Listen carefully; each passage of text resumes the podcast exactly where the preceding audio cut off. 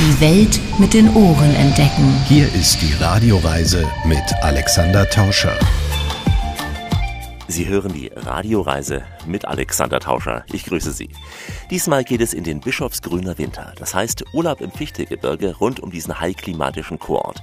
Es geht um Ski- und Schlittenfahren, um Skispringen und Schneeschuhwandern. Aber auch um einen ganz besonderen Schneemann, einen riesen, riesengroßen.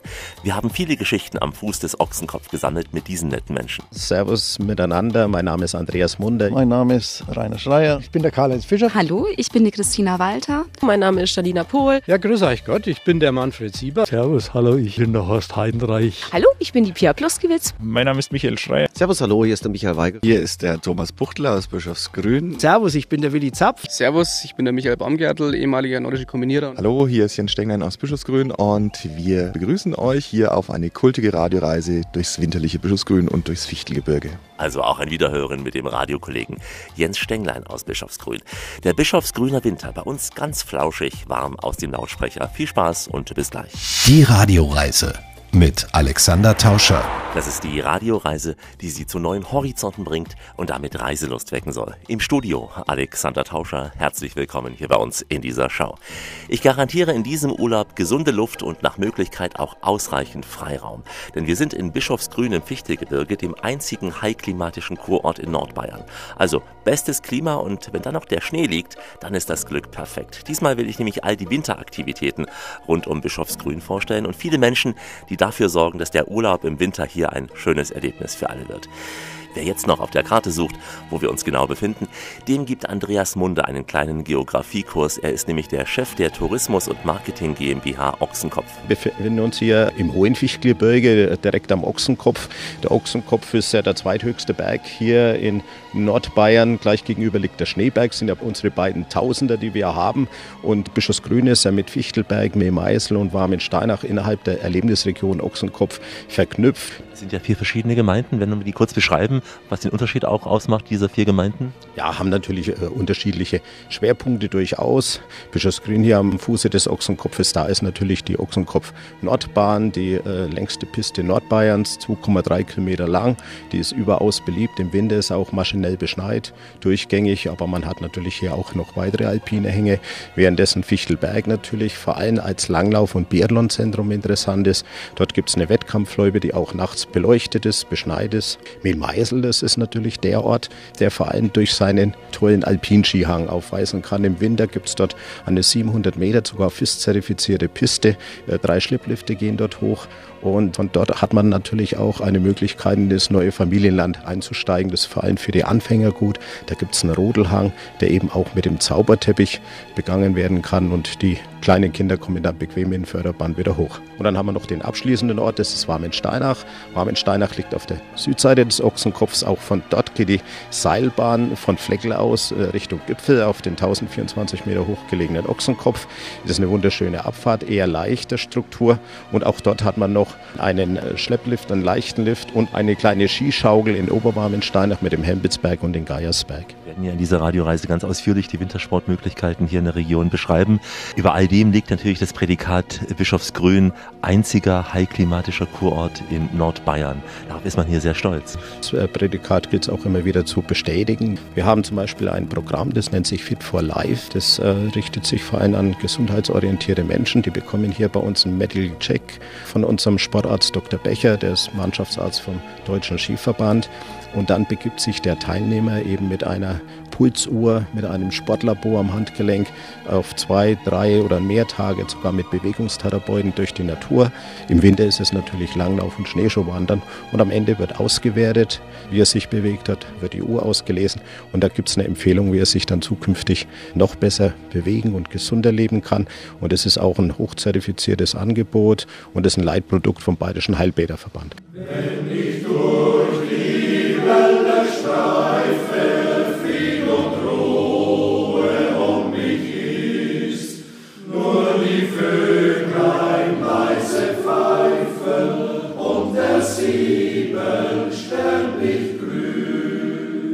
Im, Winter kennen wir das, das Waldbaden, das nimmt immer mehr hier auch Anhänger und Begeisterte. Im Winter haben wir natürlich alle Facetten des Winterwanderns haben wir hier. Winterwandern, Gesundheitswanderungen werden angeboten, aber was natürlich auch immer, immer stärker kommt, ist, sind die Skitourengeher, die den Ochsenkopf erklimmen. Also vor allem, wenn genug Naturschnee liegt, dann haben wir viele Möglichkeiten, per Tourenski auf den Ochsenkopfgipfel zu gelangen. Und es macht schon einen besonderen Reiz, tolle Erlebnisse zu haben und man kann vor allem auch dann am Schluss vom Berg wieder bequem abfahren. Das ist ja das Schöne dann dabei. Im Vergleich zu Garmisch wird man nie mithalten können zu anderen ganz bekannten wilden Skiorten in den Alpen, vielleicht auch im Bayerischen Wald. Wie will man sich hier positionieren? Ja, wir haben uns hier schon äh, positioniert als eine sehr vielfältige Region. Wir sind ja trotzdem als relativ schneesichere Region bekannt im, im Norden Bayerns und für Franken sind wir eigentlich die Skidestination äh, schlechthin. Jeden Nürnberger, den man fragt, hat hier am Ochsenkopf das Skifahren äh, gelernt. Also das ist schon bezeichneterweise und das hat auch vor allem Tradition. Schon Anfang des 20. Jahrhunderts sind ja hier die Skizüge hier hochgefahren ins Hohe Fichtelgebirge.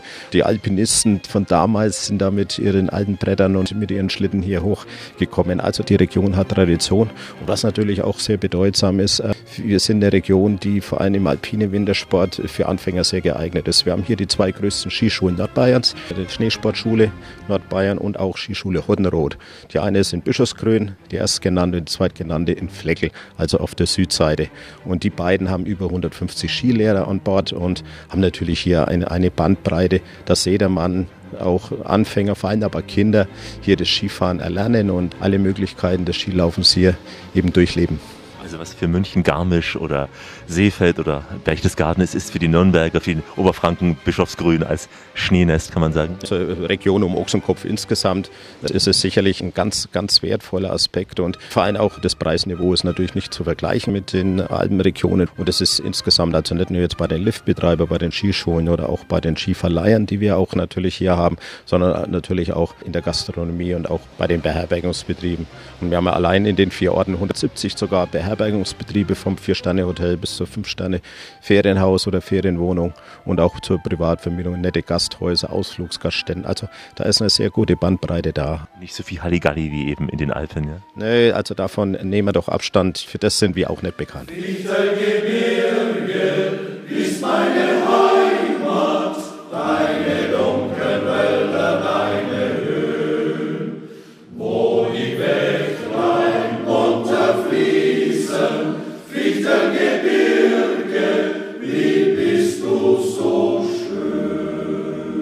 Genau davon wollen wir uns in dieser Radioreise überzeugen lassen. Das grüne, aber vor allem auch das weiße Fichtelgebirge im Bischofsgrüner Winter. Hallo aus dem Bischofsgrüner Winter. Die Radioreise mit Alexander Tauscher grüßt aus dem verschneiten Fichtelgebirge. Das Fichtelgebirge in Oberfranken gilt als Geheimtipp für Naturentdecker. Zwischen Bayreuth und der tschechischen Grenze und zwischen Hof und der Oberpfalz erstreckt sich diese grüne Lunge, die rund um Bischofsgrün besonders high klimatisch ist. Hier kann man die saubere Bergluft auf dem Gipfel des Ochsenkopfes atmen, in das heilende Wasser des Fichtelsees eintauchen oder auf den vielseitigen Radwegen und Mountainbike-Strecken der Region aktiv sein. Das ist Urlaub für jede Jahreszeit, aber wir haben diesmal den Winter im besonderen Fokus und sprachen darüber mit Rainer Schreier, dem Vorsitzenden des Fichtelgebirgsvereins. Das Schneeschuhwandern, das haben wir eigentlich in Bischofsgrün für ganz Nordbayern kreiert und es hat einen regelrechten Hype erlebt, das Ganze. Also das ist Wahnsinn, welchen Zuspruch das man da hat. Wir machen da geführte Touren, um das Ganze auch naturverträglich zu gestalten. Wir haben im Ort einen Verleiher, der an die 200 Schneeschuhe hat und an schönen Winterwanderwochenenden sind die komplett weg. Hast du eine Erklärung dafür, warum Schneeschuhwandern so populär wurde? Ich kannte es früher aus den skandinavischen Ländern. Da hat man auch die guten großen Schneeschuhe gehabt, die wie Siebbretter aussahen. Weißt du, woher diese Renaissance bei uns kam? Ja, ich könnte mir vorstellen, dass die jungen Leute das wollen, dass sie rausgehen in die Natur und auch teilweise dann abseits von den Winterwanderwegen, aber trotzdem entsprechend im Naturschutz ein Stück ja, zugewandt, dass sie da nicht unbedingt kreuz und quer laufen, sondern dass sie da schön durch die Natur gehen und entsprechend da auch sich wiederfinden und runterkommen können. Und im Tiefschnee zu laufen, das ist eine riesentolle Sache insgesamt. Rainer, was wären die von dir favorisiertesten Schneeschuhwanderwege im Winter, um eben auch die Tierwelt in Frieden zu lassen? Ja, da gibt es also verschiedene Beschreibungen dazu. Die kann man sich in der Touristinfo abholen. Und es sind gezielt Wanderwege beschrieben, Winterwanderwege, wo man sehr gut laufen kann. Und die sind aber auch äh, parallel ausgeschildert. Speziell, und da haben wir eine ganze Reihe an der Peripherie von äh, Bischofsgrün, aber auch von den anderen Fichtelgebirgsorten. wenn man sich daran orientiert, dann ist man eigentlich gut unterwegs. Der Klassiker ist natürlich hoch zum Ochsenkopf oder auch in das Schneeberggebiet, äh, wobei wir hier natürlich ein großes Naturschutzgebiet haben, aber in Richtung Haberstein. Das ist ein, ein ganz toller Weg und dann kann man über Kaiches zurück. Ist auch durchaus anspruchsvoll, weil man einfach auch realisieren muss, dass das Schneeschuhwandern in etwa 30 bis 40 Prozent anstrengender ist als das normale Fußwandern, das man kennt. Würdest du auch sagen, Schneeschuhwandern ist sogar anstrengender als Langlauf? Das ist schwierig zu beurteilen, weil man das einfach nicht miteinander vergleichen kann. Langlauf ist ja immer eine Individualsache, wie man das ausgestaltet, ob man sportlich ambitioniert unterwegs ist, ob man skatet, ob man traditionell läuft, ist schwierig zu vergleichen. Ihr kümmert euch ja auch um die Infrastruktur. Auch nach der Wintersaison schaust du, wie haben sich die Wege entwickelt, was kann man eventuell im nächsten Jahr besser machen, welche Fehler haben wir gemacht? Ja, das müssen wir auf jeden Fall machen und das machen wir auch sehr gerne, weil das zu unserem Anspruch gehört und zum Selbstverständnis. Äh, wir überprüfen dann im Frühjahr die Wege entsprechend. Wir koppeln uns auch zurück mit den Wanderern, die unsere Schneeschuhtouren begehen. Und letztendlich haben wir natürlich auch äh, permanenten Kontakt mit den Touristikern, die ja die Rückmeldungen bekommen, auch unsere Schneeschuhwanderführer, weil wir wollen natürlich auch an der Stelle immer wieder besser werden. Denn viele wollen sicher mit den Schneeschuhen direkt in die Wildnis gehen, abseits der Wege. Ich kann mir vorstellen, wenn nicht zu viel Schnee liegt, ist das auch nicht gerade zuträglich für die Pflanzenwelt. Das ist richtig. Und man muss aber auch sagen, wenn zu wenig Schnee liegt, also quasi die Basis fehlt, dann macht es halt keinen so großen Spaß, wenn der Untergrund nicht ausreichend ist äh, vom Schnee her. Dann tritt man natürlich auch durch auf Steine, auf Wurzeln und so weiter. Und von daher ist das schon eine ganz gute Geschichte, wenn zu wenig Schnee liegt, dass das ein bisschen Eigenschutz ist für die Natur dann draußen, weil die Läufer dann relativ schnell, glaube ich, die Lust verlieren, wenn sie mit jedem Schritt auf dem, auf dem nassen Boden einsinken. Das ist dann einfach so. Deswegen dann eine normale Wanderung. Was würdest du da empfehlen? Eine Winterwanderung bei nicht ganz so viel Schnee? Klassiker, das ist der Bischofsgrüner Panoramaweg, der um in 10,5 Kilometer rund um Bischofsgrün geht. Das ist ja ein zertifizierter örtlicher Qualitätswanderweg, im Übrigen der erste im Fichtelgebirge. Der zweite, auch der empfiehlt sich äh, der Weißmain-Ochsenkopfsteig von Bischofsgrün über das junge Weißmaintal, über Keiches hoch zum Ochsenkopf und dann wieder zurück. Und der ist aber auch sehr anspruchsvoll. Also der lässt sich schon laufen, auch 10,5 Kilometer, aber sehr viele Höhenmeter beinhaltet. Ich merke schon, bei euch kann man sehr viel wandern und dann die Kilos abtrainieren, die man dann abends hier beim fränkischen Sauerbraten zu sich nimmt. Ja, nicht nur beim Sauerbraten, sondern auch bei Haxen und Schäufele. Da setzt man noch einen drauf von den Kalorien und auch das gute fränkische Bier. Aber da haben wir jede Menge Angebote bei uns in der Region, was Wandern betrifft. Sommerwandern, Winterwandern in allen Facetten und dafür ist das Fichtelgebirge wirklich prädestiniert. Ein Radioreisegespräch mit Rainer Schreier, Vorsitzender des Fichtelgebirgsvereins.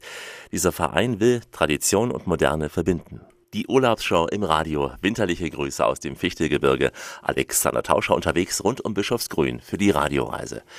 Ob Alpin, Skilauf, Snowboarden oder Langlaufen, Schneesport ist in Bischofsgrün in allen Facetten möglich. Aber es gibt ja nicht wenige, die bisher noch nie oder selten auf den Brettern standen, die die Welt bedeuten. Vielleicht ja, weil der Schnee fehlte oder im Lockdown-Winter die Pisten nicht erreichbar waren. Für Anfänger gibt es die Schneesportschule Nordbayern und sie gibt hier den perfekten Einstieg ins weiße Vergnügen. Unabhängig von Alter und Fitnessgrad vermittelt eben diese Schule die neuesten Trainingstechniken. Im Alpinskisport unterrichtet sie beispielsweise im Anfängerbereich nach der eigens entwickelten Methode der ansteigenden Skilänge. Wir sprachen darüber mit äh, Karl-Heinz Fischer.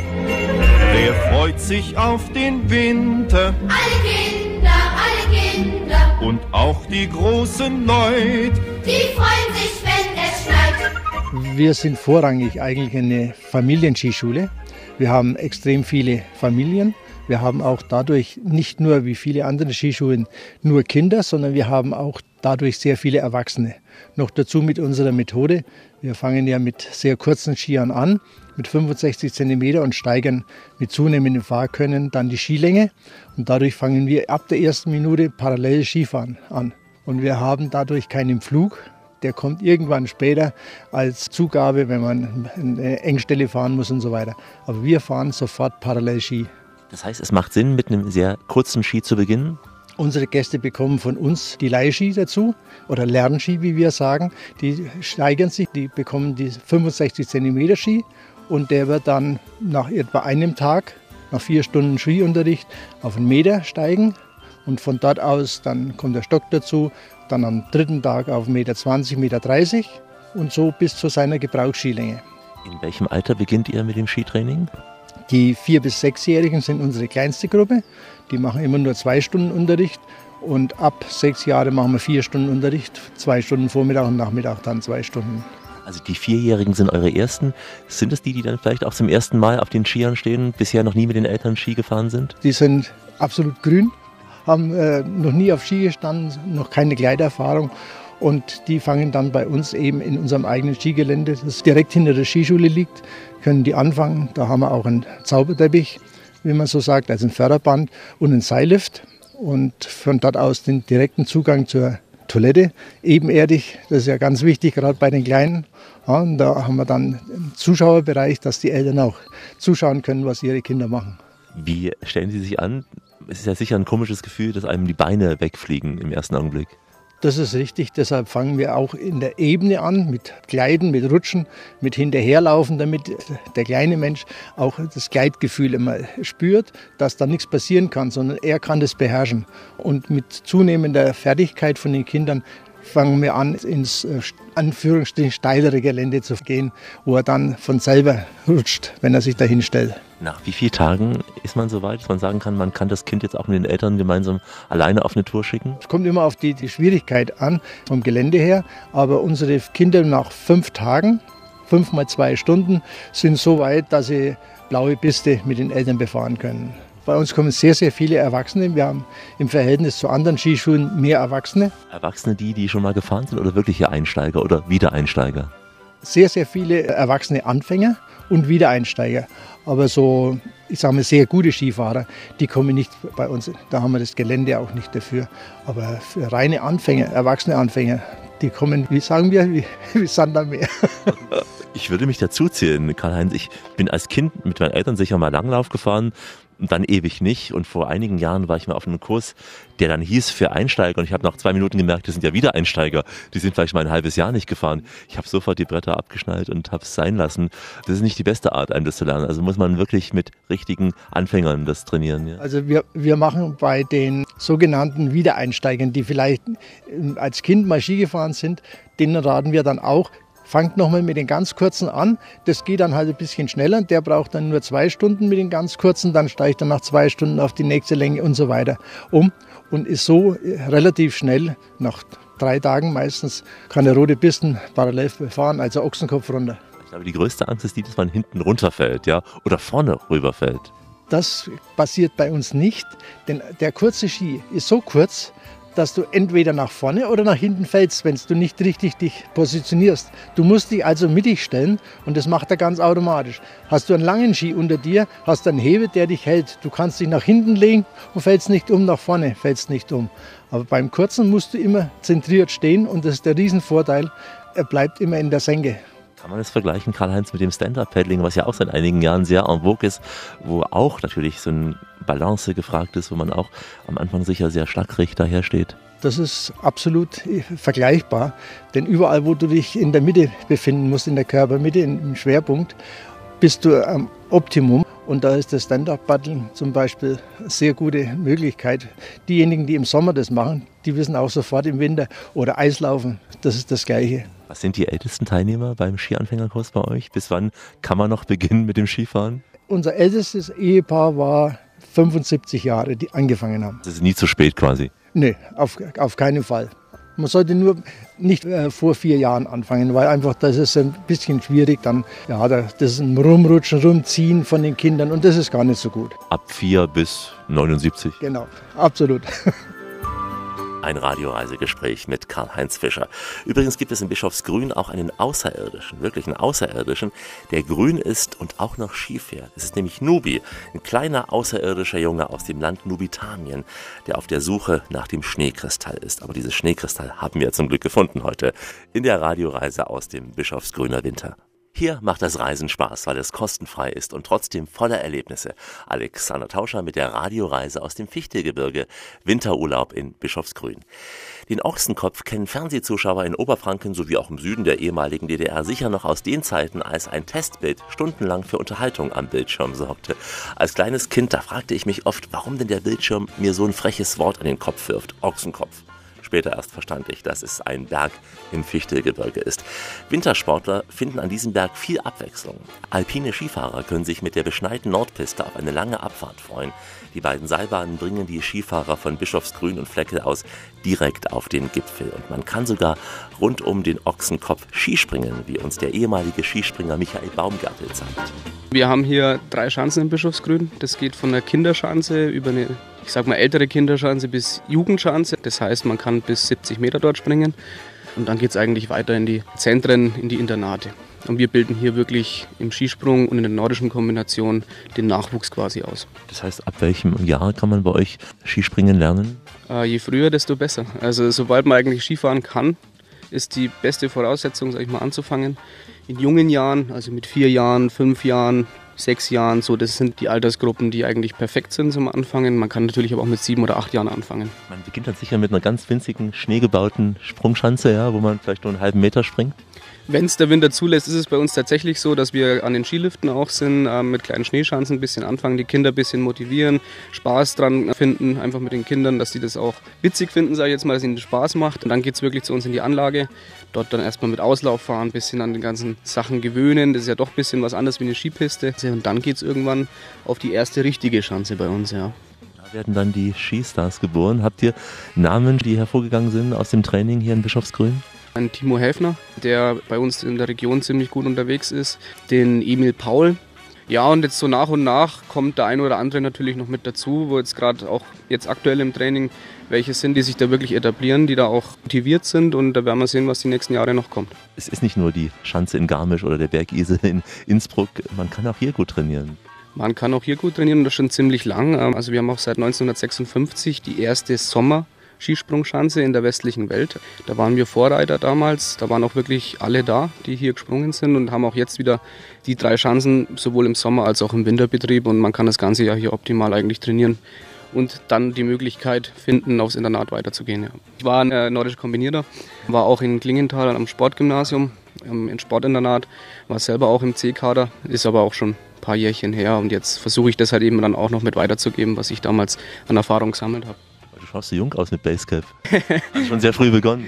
ja, ich bin tatsächlich auch seit meinem vierten Lebensjahr war ich da dabei und habe dann nach meinem Abitur eben auch die Karriere beendet. War aber eine schöne Zeit und ich möchte es nicht missen. Also ich hoffe, dass das viele auch in die Richtung weitermachen, beziehungsweise viele Kinder Spaß daran haben, weil es einfach eine super Sportart ist und weil man auch sehr viel lernt, auch fürs Leben im Nachgang. Spaß ganz sicher, Micha, aber auch Adrenalin. Also der Moment, wo du über diese Schanze drüber bist und wo es dann wirklich nach unten geht, ist es nicht fürs erste Mal sehr wahnsinnig aufregend? Ja, so kann man es, glaube ich, gut beschreiben. Sehr aufregend, aber man kennt es von den kleineren Schanzen, gerade wenn es auf eine größere Schanze dann geht. Man will eigentlich als Sportler dann schon mehr. Und gerade dieses Gefühl in der Luft, länger genießen, sage ich mal, wenn der Sprung funktioniert. Und das sagt jeder, der diese Sportart gemacht hat oder ausübt. Das ist unbeschreiblich. Man muss es selber fühlen, wie das ist. Aber es ist sehr schön, sagen wir es mal so. Es ist zwar sehr untertrieben ausgedrückt, aber es ist wirklich sehr schön. Man ist da im Sprung, man ist fixiert. Man genießt dann eher das andere, was man tut. Man konzentriert sich da nicht auf die Höhe. Runter kommen sie alle. Ja. Irgendwie. Ein echter Überflieger ist er gewesen, Michael Baumgärtel aus Bischofsgrün.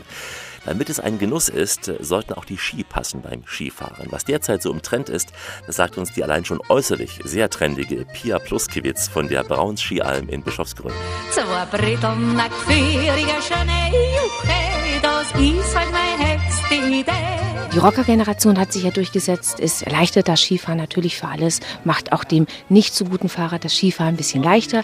Die letzten Jahre hat sich ein bisschen durchgesetzt, sind die Tourenski, die ganz groß im Kommen sind, wird unheimlich gut angenommen, bietet sich natürlich auch bei uns in der Gegend wunderbar an. Ja, und das Splitboard haben wir jetzt auch ins Programm mit aufgenommen. Das heißt Splitboard zum Snowboarden, das heißt, ist genau das, das Gegenstück oder das Pendant sozusagen zum, zum Tourenski, ist, ist es wieder neu im Kommen und da sind wieder so neue Trends immer natürlich dazu. Breite Ski, extrem natürlich. Also da wechselt sich natürlich die Skiindustrie ein bisschen durch und schaut immer, dass wir einen neuesten Trend mit dazu haben. Aber die neuen erleichtern auch den Anfängern oder Wiedereinsteigern das Fahren? Definitiv, definitiv. Es werden andere Längen natürlich gefahren und einfach ein kürzerer Ski ist natürlich für einen Anfänger besser zu handeln als ein ganz langer Ski. Die Taillierung spielt natürlich mit dazu. Also das Skifahren wird wirklich deutlich erleichtert. Bei Schneeschuhwandern natürlich die Schneeschuhe. Ich äh, kenne sie auch wirklich noch. Mit den Siebdrähten genau. bin ich mal durch den finnischen Wald gelaufen. Genau. Gibt sie noch? Gibt es nach wie vor. Auch ist aber für diese Gefilde natürlich mehr geeignet als für uns. Das heißt, wir haben jetzt, unser Programm ist mehr abgestimmt auf unsere Region natürlich, auch auf unsere Schneeverhältnisse. Und dementsprechend haben wir natürlich auch eine große Auswahl an Schneeschuhen im Verkaufsbereich, genauso wie im Verleihbereich. Ob groß, ob klein, ob kräftiger oder etwas schmaler gebaut. Wir haben für jeden was an Schneeschuh dabei. Wir schicken keinen weg und sagen, wir haben keinen Schneeschuh, dann ist das alles da, wirklich. Wie sieht es mit Schlitten aus? Da kennt man ja die normalen Holzschlitten, denkt, da kann sich ja nichts ändern. Ist das so? Sagen wir es mal so, für diejenigen, die sagen, ich ziehe mein Kind auf den Schlitten, da reicht der Holzschlitten definitiv dazu. Ansonsten dann lieber auf ein bisschen was Robusteres gehen, dann auch so ein bisschen vom Holzschlitten weggehend auf was ein bisschen was Robusteres. Und da haben wir auch natürlich große Auswahl, dass auch in dem Fall auch die Großen und die Kräftigen genauso auch mit rodeln können. Ordentliche Schlittengaudi für alle. Ich nehme an, du fährst alles als Verleiherin. Ja. Komplett alles. Das heißt, es wird natürlich auch die neuesten Trends werden getestet. Wenn ich es ausprobiert habe, dann weiß ich, wovon ich rede. Als Skiverleiherin, da schaut man jeden Tag zum Firmament oder zum Horizont und äh, auf die Wetter-Online-Karten. Das ist der erste Blick morgens. Oder nach dem Aufstehen Fenster rausschauen und gucken und sagen, okay, gut, was scheint das heute für ein Tag zu werden? Sonne, perfekt, dazu blauer Himmel auch noch dazu. Aber die erste, die Frage ist wirklich, wenn man schaut draußen und sagt, haben wir Schnee? Wie sind die Verhältnisse? Wie ist auch für die nächsten Tage? Und du wirkst ja auch dynamisch, stylisch, ja. Definitiv. Genauso geht's, so wird der Kunde begrüßt. Da ist schon, geht's schon los, da ist Action. Also da ist Lachen garantiert, wenn man bei Pia die Ski probiert. Fürs winterliche Vergnügen in Bischofsgrün. Wir haben noch viel mehr Schnee zu bieten in dieser Show der Urlaubsträume. Wie immer an dieser Stelle auf Weiterhören. Die Welt mit den Ohren entdecken. Hier ist die Radioreise mit Alexander Tauscher.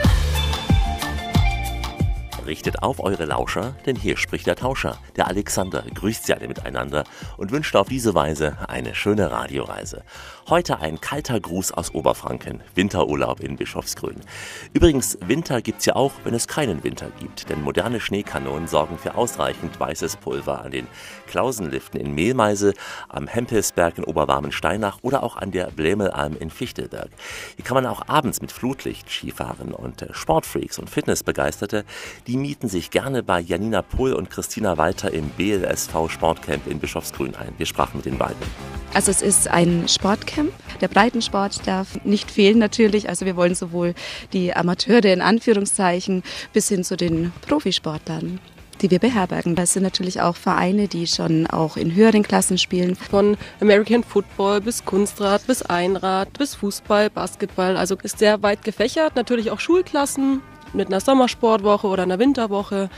Unser Ziel ist wirklich, alle Zielgruppen empfangen zu dürfen und dass alle eine ganz schöne Zeit in unserem Haus haben. Und das Haus ist ja ein Riesenprojekt, also Hotel, aber riesen Sportanlagen, auch wie ein Camp einer Universität.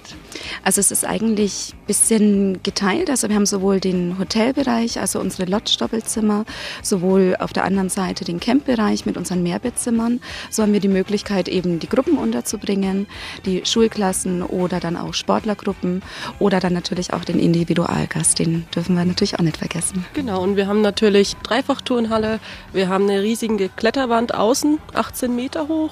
Innen haben wir noch eine Kletterwand. Wir haben einen Kunstrasenplatz. Dann dürfen wir auch den Naturrasenplatz benutzen, die Tennisplätze oben, dass sehr, sehr viel möglich ist im Sinne von Sportclub etwas. Es gibt ja auch viele Sportreisen, wo man zum Beispiel in die Türkei fährt, eine Woche Workout macht und sich dann schön erholt. So in die Richtung auch? Also unsere sportliche Leitung, die Nana, die hat sich schon ganz viele tolle Sachen ausgedacht. Ich glaube, das macht uns auch ein bisschen aus, dass wir das erste Sportcamp sind, wo wirklich die Möglichkeit hat, auch alle Gästegruppen zu beherbergen, sage ich mal.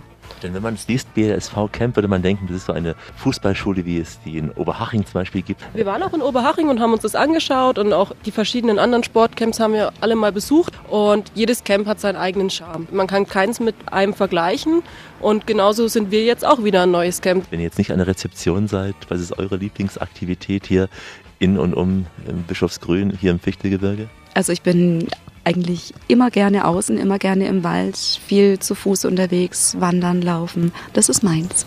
Und bei dir? Bei mir auch. Also wir gehen auch gerne mal zu zweit wandern oder mit den anderen Mädels aus Bischofsgrün. Also da sind alle ziemlich aufgeschlossen. Im Winter natürlich auch gern Snowboard fahren, Fahrrad fahren, einfach mal zum Fichtesee. Im Gespräch mit Janina Pohl und Christina Walter vom BLSV Sportcamp in Bischofsgrün. Ein paar Kilometer von Bischofsgrün entfernt gibt es einen Gebirgssee, der soll mit seinen Wellen früher angeblich bis an den Ochsenkopf gestoßen haben. Aber das scheint eine Legende zu sein, denn wahrscheinlich ist der See ein Ergebnis des frühen Bergbaus in dieser Region. Mitte des 17. Jahrhunderts wurde vom Hochmoor aus nach Fichtelberg ein Graben gezogen, der mehr Wasserkraft zum Antrieb der Hämmer liefern sollte. Weil das Moor austrocknete, wurde eben Mitte des 18. Jahrhunderts ein künstlicher Stauweiher errichtet, der Fichtelsee. Heute kann man auf diesem See nicht nur schwimmen, er wird im Sommer zum Stand-Up-Paddling genutzt, auch fürs Bootfahren und äh, im Winter ist er bei entsprechend eisigem Wetter in der Hand der Schlittschuhläufer und Eisstockschießer. Darüber sprach ich mit äh, Mike Weigel vom Waldhotel am Fichtelsee. Michael Weigel am Fichtelsee. Über die Geschichte haben wir einiges schon erfahren. Ein Moorsee, ja? Ja, das ist ein Moorsee, also gespeist durch das Hochmoor, Naturschutzgebiet und wir sind alleinig hier am See. Wenn man hier ist, hat man wirklich den Eindruck, man ist mitten im Fichtelgebirge. Also hier ist es so urig, bewaldet. Wir sind umgeben von Wäldern. Manche vergleichen das auch wie in Schweden oder wir hatten auch schon Gäste, die sagen, Mensch, das ist ja wie in Kanada hier, obwohl es mitten in Deutschland ist. Habe ich auch einen Eindruck, auch ob das viel Holz ist, weil ihr so viel Holz eingesetzt habt. Ja?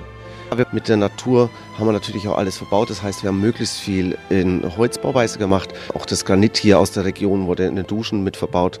Also wir versuchen halt möglichst regional das alles zu verarbeiten. Es gibt sogar 200 Meter vom Hotel entfernt, wir haben einen eigenen Sandstand. Das gerade für die Jugend wird es sehr gut angenommen. Wie warm wird der Fichtesee im Sommer? Also dieses Jahr hatte er so circa 24, 25 Grad, also schon angenehm. Im Winter vor allem, worüber wir reden wollen, ist er ja dann oft hoffentlich auch gefroren. Also der wird dann freigegeben von der Gemeinde oder von der Wasserwacht. Und der hat eigentlich jedes Jahr so mindestens ein Meter Eisdicke durch die Kälte hier im Fichtelgebirge und natürlich auch wegen dem Schnee. Und lassen sich große Bahnen ziehen? Ja. Es lassen sich sehr große Bahnen ziehen. Also man kann da schon ein paar Kilometer hinter sich lassen. Gleich vor der Haustür kann ich beginnen mit äh, Schneeschuhwandern, Langlauf und so weiter. Alles, was das Herz bekehrt im, im Winter. Und euer Haus lädt ja an kalten Tagen ein zum Glühwein. Das hat so was Weihnachtsmarktmäßiges, egal ob es jetzt schon Advent ist oder auch nicht. Beginnen mit Dezember haben wir direkt vor unserem Haus immer so einen kleinen Wintermarkt aufgebaut mit so Hütten, wo halt lokale Anbieter was anbieten. Also nur, sei es Honig aus der Region, Gebäck aus der Region, Getränke. Es gibt Glühwein über offenem Feuer und solche Sachen. Wir haben ja heute, Michael, so einen nebligen Tag. Ich glaube, da macht es erst recht seinen Reiz aus, wenn man hier ist. Es muss gar nicht die Sonne scheinen. Also sowas Düsteres hat auch was. Ja, der Meinung bin ich auch. Also es muss gar keine Sonne scheinen, wie jetzt heute haben wir Hochnebel. Ich sehe nicht mal den Schneeberg, weil normal sehe ich den Schneeberg direkt vor der Haustür von uns. Es ist alles nebelbedeckt, aber es hat auch seinen Reiz. Ein Besuch bei Mike Weigel am Fichtelsee. Ein Rückzugsort ist dies für Körper, Geist und Seele. Hier ist Rias, Reisen in allen Schattierungen. Heute W wie Winter in Bischofsgrün im Fichtelgebirge. Alexander Tauscher mit der Radioreise sagt Servus. Eine Skiloipe verspricht hier die beste Fernsicht, nämlich die Gipfelloipe auf den Ochsenkopf. Landschaftlich reizvoll ist auch die 11 Kilometer lange Königsheideloipe und einmal um den Ochsenkopf herum führt die fast 15 Kilometer lange untere Ringloipe. Weil aber eben nicht jeder glücklich auf den Skiern ist, gibt es auch den Winterwanderweg entlang des Bischofsgrüner Walderlebnispfades. Ob nun Schnee oder Regen oder eben Sonne und Nebel, alles ist möglich hier in Bischofsgrün. Man ist ja im Gebirge und deswegen hält Manfred Sieber schöne, auch seltene Motive Motive mit seiner Kamera fest. Du bist leidenschaftlicher Fotograf und Fotos sind immer wichtig, nicht nur für die Urlauberakquise, aber auch um Eindrücke zu bekommen. Seit wann fotografierst du? Eigentlich schon seit der Schulzeit. Durch einen Kurs in der Schule und durch elterliche Partner, die fotografiert haben, kam ich zur Fotografie und seitdem leidenschaftlich dabei. Also schon in der Schulzeit mit Schwarz-Weiß, mit Film noch? In der Schule im Fotolabor versucht, Schwarz-Weiß-Bilder zu entwickeln und daran dann Spaß gefunden und bis heute dabei geblieben bei der Fotografie, vor allem jetzt mit der digitalen Welt. Unglaubliche Möglichkeiten, hier die Landschaft, Menschen oder Sachen ins Bild zu setzen.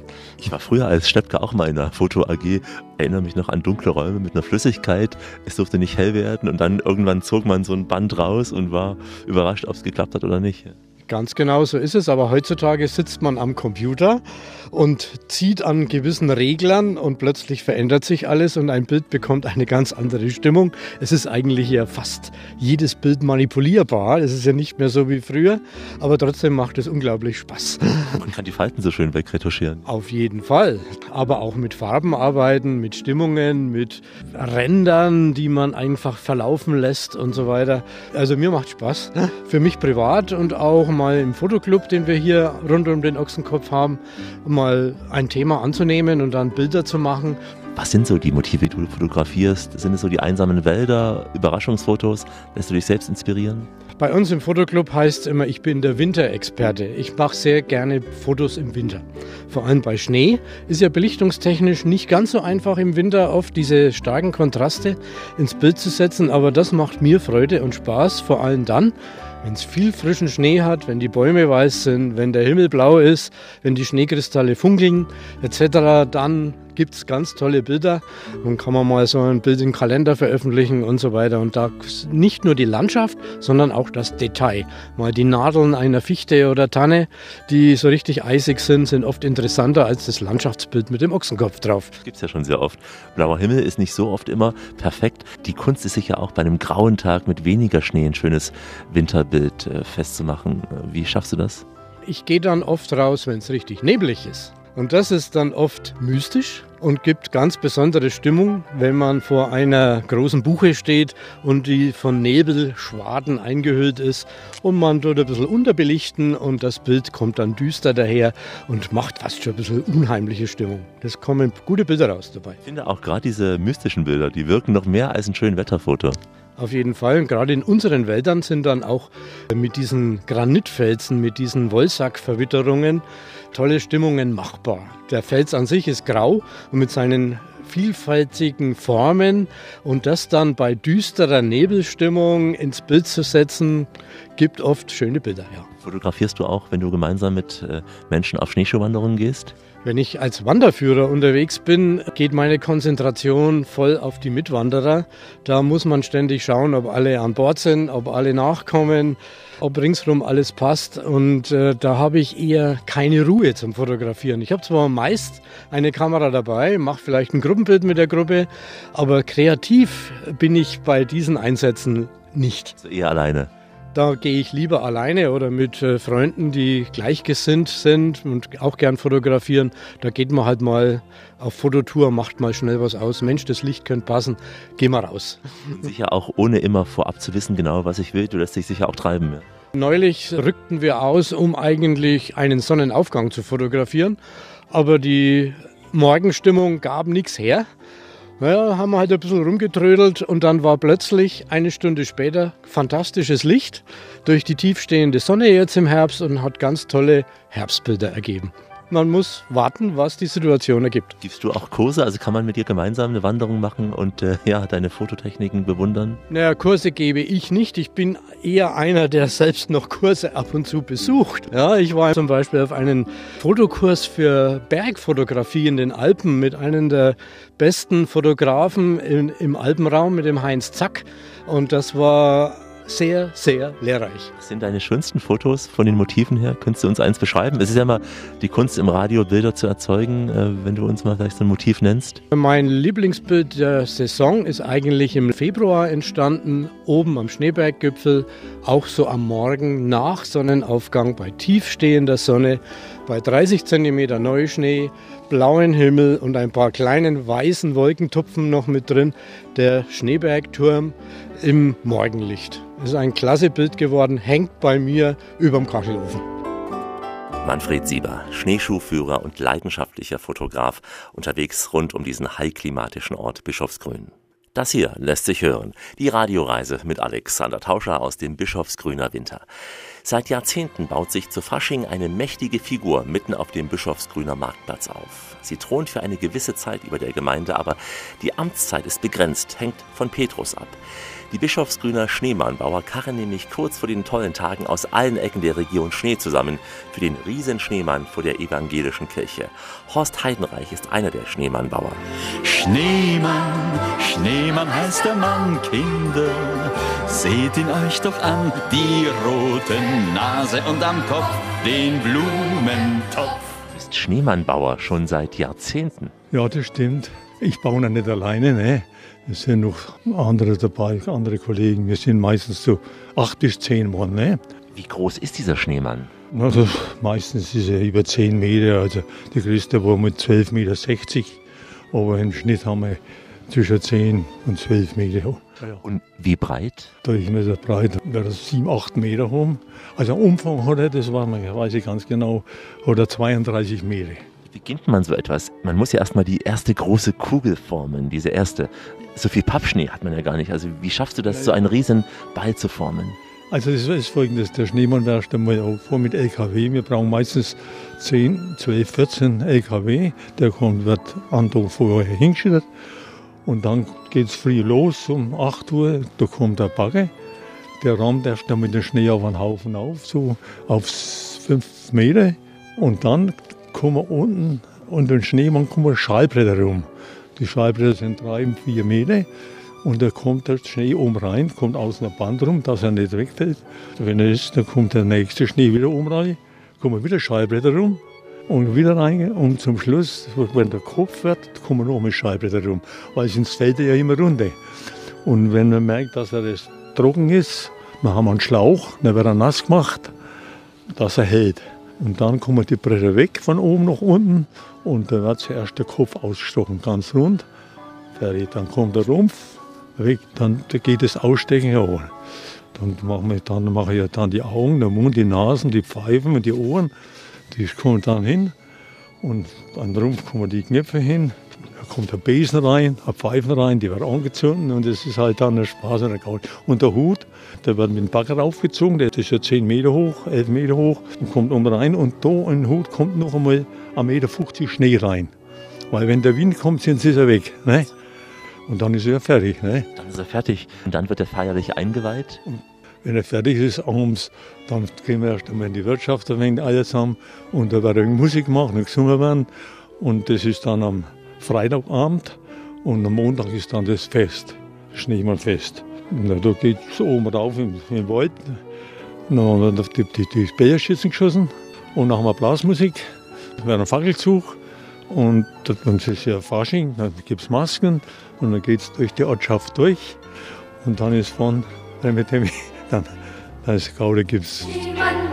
Schneeballschlacht, Winter ist so schön. Horst Heidenreich, weit mehr als 80 Jahre alt, aber das Schneemannbauen, das hält ihn eben fit und jung. Und wenn sein Schneemann auf dem Marktplatz steht, dann beginnen die tollen Tage in Bischofsgrün so richtig in voller Pracht sich zu entwickeln beim großen Schneemannfest. Und der Bürgermeister Michael Schreier ist da natürlich auch mit dabei. Schneemann, Schneemann,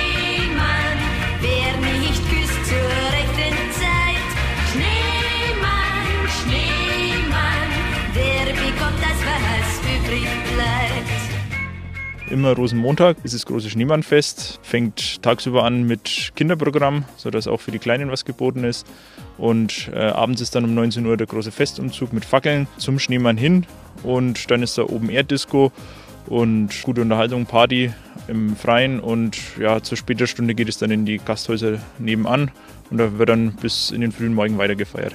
Der steht schon seit Jahrzehnten hier. Für dich auch schon fast Teil des gesamten Lebens, mit diesem Schneemann zu leben, mit diesem Riesenschneemann hier? Ja, auf jeden Fall. Also der erste Schneemann wurde gebaut, da war ich vier Jahre alt. Und seitdem kenne ich das nicht anders, dass da der, im Winter der Schneemann gebaut wird. Und ist eine tolle Attraktion, sorgt für ganz viel Publikumsverkehr auch, also die sich das immer anschauen, sowohl den Aufbau selber, der immer am Freitag vorher stattfindet, als auch dann letztendlich, wenn er steht, kommen viele aus nah und fern und machen dann Fotos und ja, feiern einfach um den Schneemann herum. Ist es der größte Schneemann, zumindest Europas, Deutschlands? Gibt es da einen gewissen Eintrag schon? Also es, es war mal der größte in Deutschland. Äh, zwischenzeitlich gab es dann mal einen größeren. Aber das ist für uns nicht entscheidend, sage ich jetzt einmal, weil für uns ist die Tradition entscheidend, dass das jetzt schon so lange ist. Und äh, von daher, ob wir jetzt da ein paar Zentimeter oder ein paar Meter weniger oder mehr haben, das ist nicht das Entscheidende, sondern einfach die Attraktion an sich und einfach das Erlebnis, das der mit sich bringt.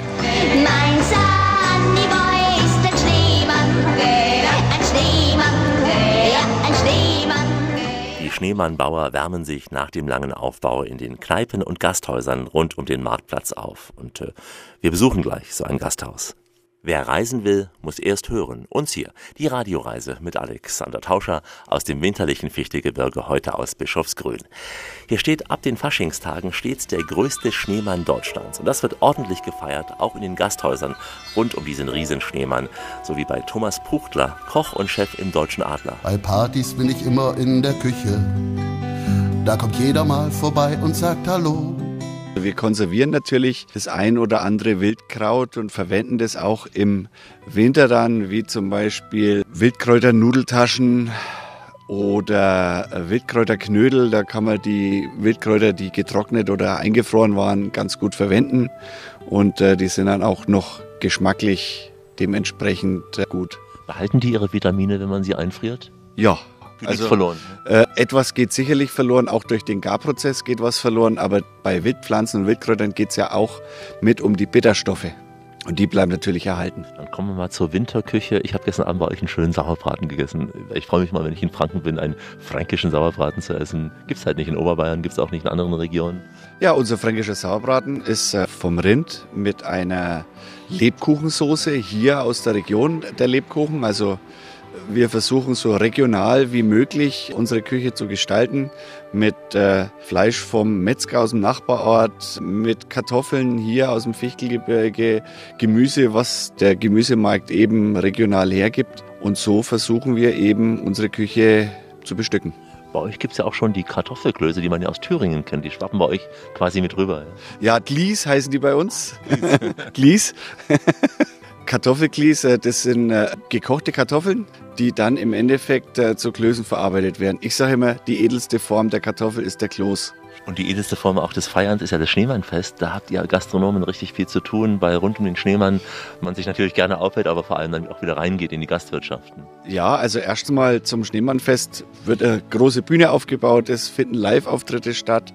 DJ spielt bis in die Nacht hinein Musik und es sind Stände mit Glühwein, Bier, Bratwürsten, Gulaschsuppe, Burger, alles ist draußen vertreten. Man kann natürlich auch in die Gastronomie reingehen, wenn es ein bisschen zu kalt wird dann draußen. Da geht es dann weiter, das Treiben. Und das Schöne ist, es ist ja am Rosenmontag, man muss nicht unbedingt verkleidet kommen, sondern man kann so kommen, wie man ist. Das ist gut zu wissen, weil es gibt ja so viele biedere Menschen, die einmal im Jahr denken, weil sie sich eine Pappnase aufsetzen, dass sie deswegen lustig sind. Sind sie nicht? Nein, also bei uns darf wirklich jeder kommen, ob verkleidet oder nicht. Es wird keiner schief angeschaut und ähm, wir feiern einfach den Schneemann. Feiert ihr das mit dem üblichen Jagertee, wie man es aus den Alpen kennt, oder gibt es eine Fichte-Gebirgsversion? Einen Jagertee gibt es auch, aber äh, ja, man kann da schon das ein oder andere austauschen mit zum Beispiel einem Sechs-Ämter-Tropfen, der aus dem Fichtelgebirge kommt. Die kenne ich ja noch aus der Werbung, als kleines Kind, sechs Ämtertropfen. Ja. Ja, also ich, ich finde, das, das ist gar nicht mal so ein schlechter Schnaps. Das war ja so ein alter Mann, der dann in so einem Raum saß, schwarz-weiß, Genau. und der erzählte, ja. Und dann sagt er, tut wohl seit 1895. Der kommt von hier, ja? Ja, der kommt aus dem Fichtelgebirge. Das ist ja auch ein Kräuterschnaps in dem Sinn, in dem viele Kräuter drin sind, die wir auch verwenden. Wie zum Beispiel die Vogelbeere, die übrigens nicht giftig ist. Also da müsste man richtig viel essen davon, dass man sich da vergiftet. Ich äh, kandiere die zum Beispiel und mache die aufs Dessert oder auf eine Vorspeise mit drauf. Das ist immer so ein kleines Highlight, wo man sagt, das kenne ich noch nicht für den Urlaubsgast. Die winterliche Küche bei Thomas Puchtler, kräftigend für Schneemannbauer und Winterurlauber in Bischofsgrün.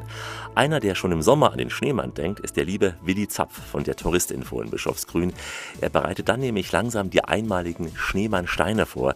Sie werden ab November bei allen Bischofsgrüner Geschäften und Dienstleistern ausgelegt.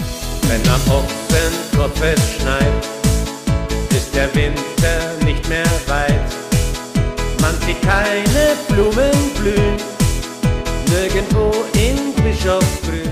Diese Schneemannstein-Aktion, das war Idee von unserer TI aus. Es ist eine kleine Idee, klein, aber fein, sage ich immer. Die kann man auslegen überall, wo man möchte. Man muss sie natürlich erstmal bemalen und dann legt man sie aus. Und dann kann man sie finden oder auch nicht finden. Man kann sie posten oder auch nicht posten, kann sie behalten oder wieder neu auslegen. Wir haben da eine Facebook-Gruppe, die heißt Bischofsgrüner Schneemannsteine. Und es nimmt wirklich richtig Fahrt auf, diese Schneemannstein-Aktion. In der Vorbereitung natürlich fürs Schneemannfest und in der Werbung fürs Schneemannfest. Denn das Schneemannfest ist bei euch die fünfte Jahreszeit, in der fünften Jahreszeit aber wirklich der Höhepunkt. Das ist so eine Art Höhepunkt. Ja, der Schneemannbau alleine schon, wenn zehn Schneemannbauer diesen Schneemann auf den Maikplatz stellen, die machen das ja ehrenamtlich. Und da muss ich sagen, Hut ab vor denen, die das immer wieder machen. Ihr seid wirklich spitze und ihr tragt Bischofsgrün in die Welt hinaus. Und da muss man wirklich sagen, in die Welt hinaus. Ich sage immer Weltdorf auf Zeit, weil wenn der Schneemann am Maikplatz steht, da interessiert das alle. Also nationale und internationale Medien sind da wirklich zugegen.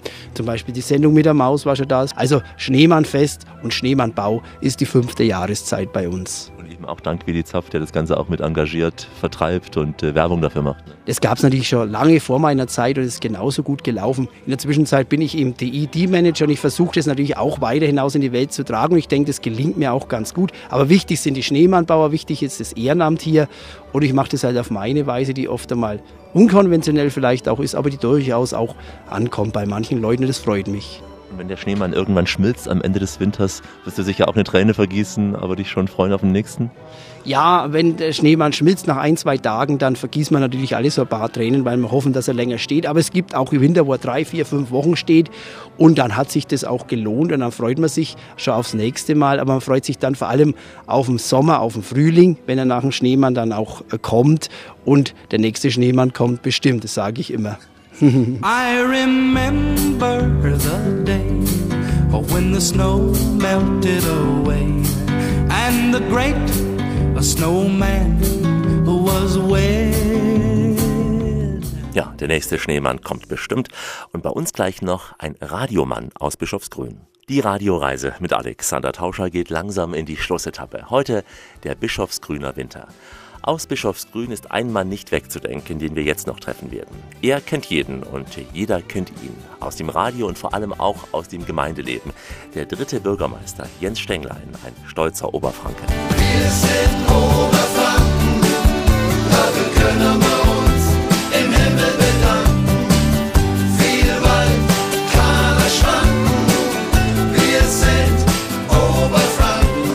Die Radioreise freut sich unheimlich, in Bischofsgrün den lieben netten Jens Stenglein wiederzusehen. Es ist fast schon Kult.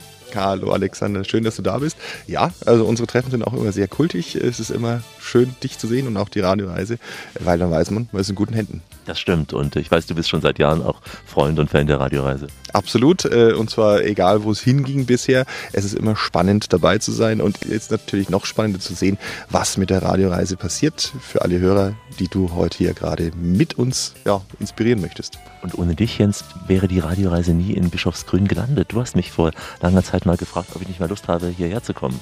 Ja, und das, obwohl es ja eigentlich ein kleiner Ort ist. Also ich sage immer ganz frech und ganz salopp, es ist St. Moritz des Norden Bayerns. Es ist nicht so teuer, aber es ist wenigstens genauso schön. Sehr schön formuliert, genau, nicht so teuer.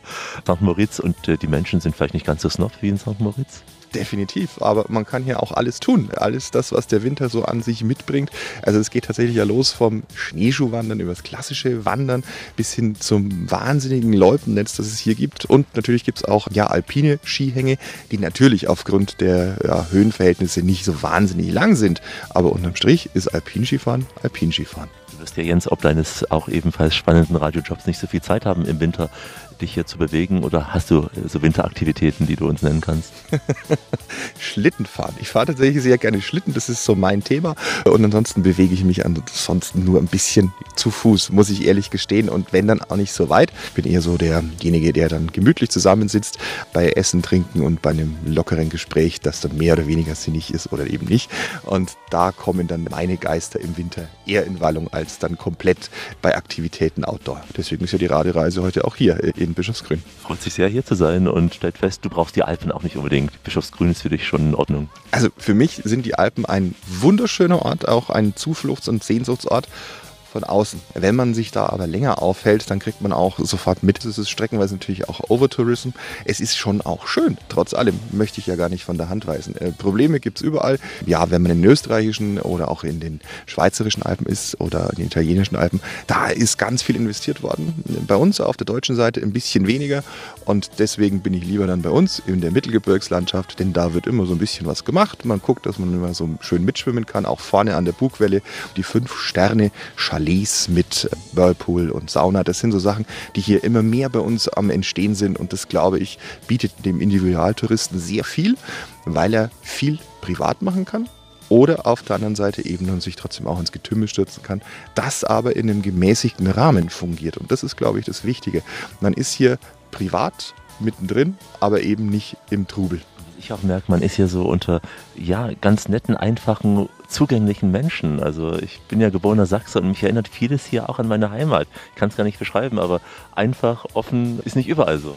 Ja, der Nordostbayer Schrägstrich in Franken ist ja äh, die Welt jetzt nicht immer nur hundertprozentig in Ordnung, aber prinzipiell gebe ich dir absolut recht. Wir sind hier relativ weltoffen. Uns ist jeder lieb und recht und auch teuer und ans Herz gewachsen und wenn man uns mal im Herzen hat und im Herzen trägt, dann darf man uns da auch behalten. Und umgekehrt ist es genauso. Wenn ein äh, Gast auf uns zukommt, dann kriegt er hm, vielleicht mal eine ruppigere Antwort, aber er kriegt eine Antwort, mit der er was anfangen kann. Und im Zweifelsfalle fühlt man sich dann auch ja da wohler bei dem, der einem auch mal die Wahrheit sagt, beziehungsweise einfach auch mal in anderen Worten mitnimmt, als das vielleicht in den warmen, flauschigen PR-Agenturen gewollt wird. All die Radioreisehörer werden natürlich auch den Jens im Herzen behalten und alle, die die Radioreise auch als Kult sehen, ohnehin. Das hoffe ich und schön, dass du da bist. Schön, dass du uns heute mit auf die Reise nimmst. Ich glaube, eine sehr schöne, angenehme, winterliche Radioreise heute. Ja, das war eine schöne, hoffentlich angenehme winterliche Radioreise aus Bischofsgrün. Nach dem Winter kommt auch mehr oder weniger pünktlich und gut der nächste Sommer. Für den Sommer in Bischofsgrün habe ich viele Tipps in einer anderen Radioreise. Da geht es vor allem auch um das tiefe Durchatmen im heilklimatischen Kurort. Tipps für Ausflüge in die Umgebung von Bischofsgrün bietet die Radioreise durch das Fichtelgebirge. Und mehr Franken gibt es zum Beispiel auch auf einer Reise von Bayreuth bis nach Coburg oder ganz aktiv mit dem Rad zwischen Nürnberg und Bamberg auf dem Regnitz-Radweg.